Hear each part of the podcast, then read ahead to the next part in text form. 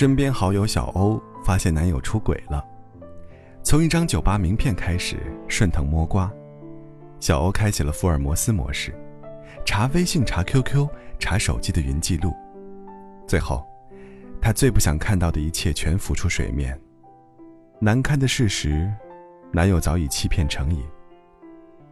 小欧并没有当面戳穿，恍神半刻，然后给我打电话。神情恍惚的跟我说自己被骗了，忽然又开始哭了起来。梨花带雨，话也说不清楚，一直哽咽着问为什么。我只是他们感情的局外人，我当然回答不了他。相恋五年最可怕的是，他现在根本不知道，最亲近的这个人心里在想什么。前一秒，他还在电话里说好想你。后一秒，已经怀抱亲吻他人了。他像是藏着一个不为人知的小盒子，那个盒子里全是小欧不知道的秘密，都是美好的谎言，都是残忍的真相。然后我想到了很久以前看的一部电影《双十记》。于南在电影开头就是一个遭遇丈夫出轨，同时流产，并因为摘除子宫。永远不能怀孕的悲情角色。她收起眼泪，她温婉的外表下，藏着一颗决绝的心，开始了一场鱼死网破的复仇。她隐藏身份，伺机接近丈夫的情人，以一个知心大姐姐的身份，开导正在和丈夫吵架的小三，教他做菜，送六年前刚与男子恋爱时的裙子给情人。恍然间，觉得情人很像自己。但是这一切之下，藏着她残忍而精心布局的复仇。每天教丈夫的情人做菜，回家便用与之相克的食物招待丈夫，让丈夫一天天慢性中毒。她倔强棱角之下，四两拨千斤的博大智慧，太过执拗而略显变态的内心，让丈夫一步步沦陷其中，失去了左右逢源的能力。失去了游戏人间的潇洒，到最后，虚脱的，再也逃不出他的掌心。吴镇宇在里面大享其人之福，一个人吃两家饭，在两个女人之间玩转，不亦乐乎。被妻子戳穿之后，他这样说：“一个没有秘密的男人还会可爱吗？”表情无赖又坦然，所以。他一直沉浸在这场游戏中，不能自拔。他自以为他可以永远这样，一边享受着那些能激发他青春错觉的年轻女子，一边享受一个温婉得体的妻子为他煲的一锅好汤。他自以为是的精明，太过自信的表现，最后反而害了自己。在最后一餐饭后，他对着镜头。轻描淡写，笑容苦涩。吃下大量安眠药，选择死亡，结束自己不再可爱的生活。妻子最后也自杀了。这场痛快而可怕的复仇，并没有结束他的痛苦，反而增添了许多不可逆转的绝望。一切过去之后，他失去了家庭，失去了爱情。甚至失去了原有的善良和平凡，他眼睛里空无一物，没有了希望。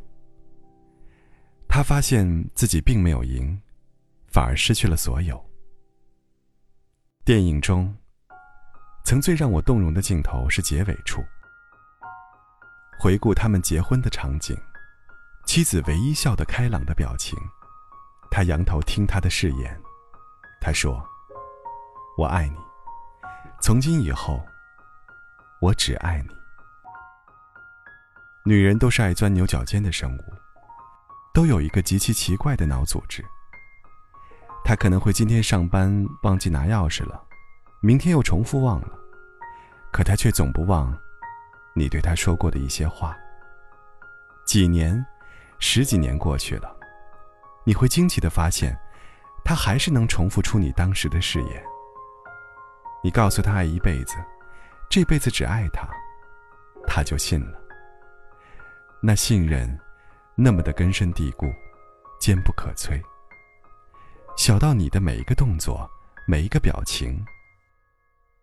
可是孟子里说：“食色，性也。爱食，恋色，是人性。因为是人性，所以就无法苛责。有些男人的誓言，势必会随着他的荷尔蒙消散，而失效。所以，这场爱情里的战争，没有人赢得胜利。步步为营的丈夫，步步紧逼的妻子。”这样的姿态，早已不是爱情了。所以，当朋友小欧说“我好恨他”的时候，我不能告诉他：“你也试试这个电影里的方法吧，去报复一下他那个无情又自私的男友。”那样复仇的痛苦会持续折磨着他，而我或许会成为间接杀人犯。我想告诉他的是，生活总是比电影狗血。可是我们却无法像电影当中那样，把爱恨情仇都做绝，淋漓尽致的活个一百二十分钟。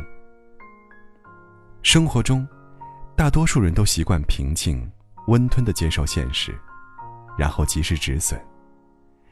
人生还有很长一段路要走。离开这个人，换个地方。换种生活，再换个伴侣，这样才是最明智的选择。与其执拗不放手，苦苦求不到一个答案，不如收拾残局，全力撤退。想象一下，数年之后，你们重逢，你的若无其事，才是对他。最好的报复。没没有蜡烛，就不用勉强庆祝。没没想到答案，就不要寻找题目。没没有退路，那我也不要散步。没没人去仰慕，那我就继续忙碌。来呀来，思前想后。差一点忘记了怎么投诉，来呀来，从此以后不要犯同一个错误。将这样的出写一封情书，送给我自己，感动得要哭，很久没哭，不是为天大的幸福。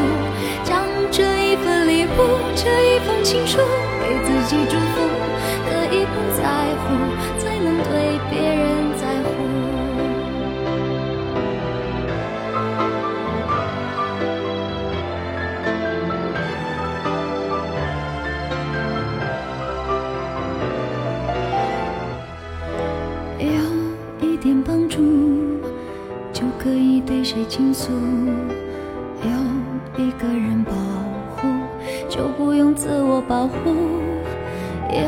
一点满足，就准备如何结束。有一点点领悟，就可以往后回顾。来呀来，思前想后，差一点忘记了怎么投诉。来呀来，从此以后。不要犯同一个错误，将这样的感触写一封情书，送给我自己。感动的要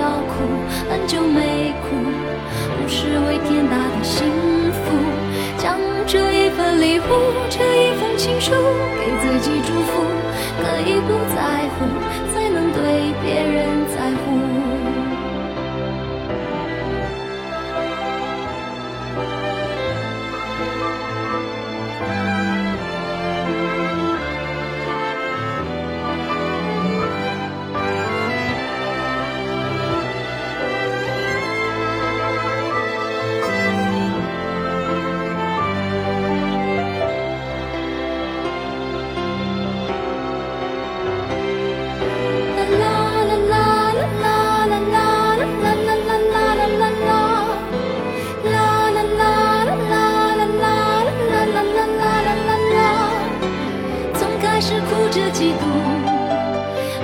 笑着谢幕。时间是怎么样爬过了我皮肤，只有我自己最清楚。将这样的感触写一封情书，送给我自己，感动的要哭，很久没哭，不是为天大的幸福。将这一份礼物，这一封情书，给自己祝福，可以不在乎，才能对别人在乎。我亲手将这样的感触写一封情书，送给我自己，感动的要哭。很久没哭，不是为天大的幸福，就好好将这一份礼物，这一份情书给自己祝福，可以不在乎，才能对别人。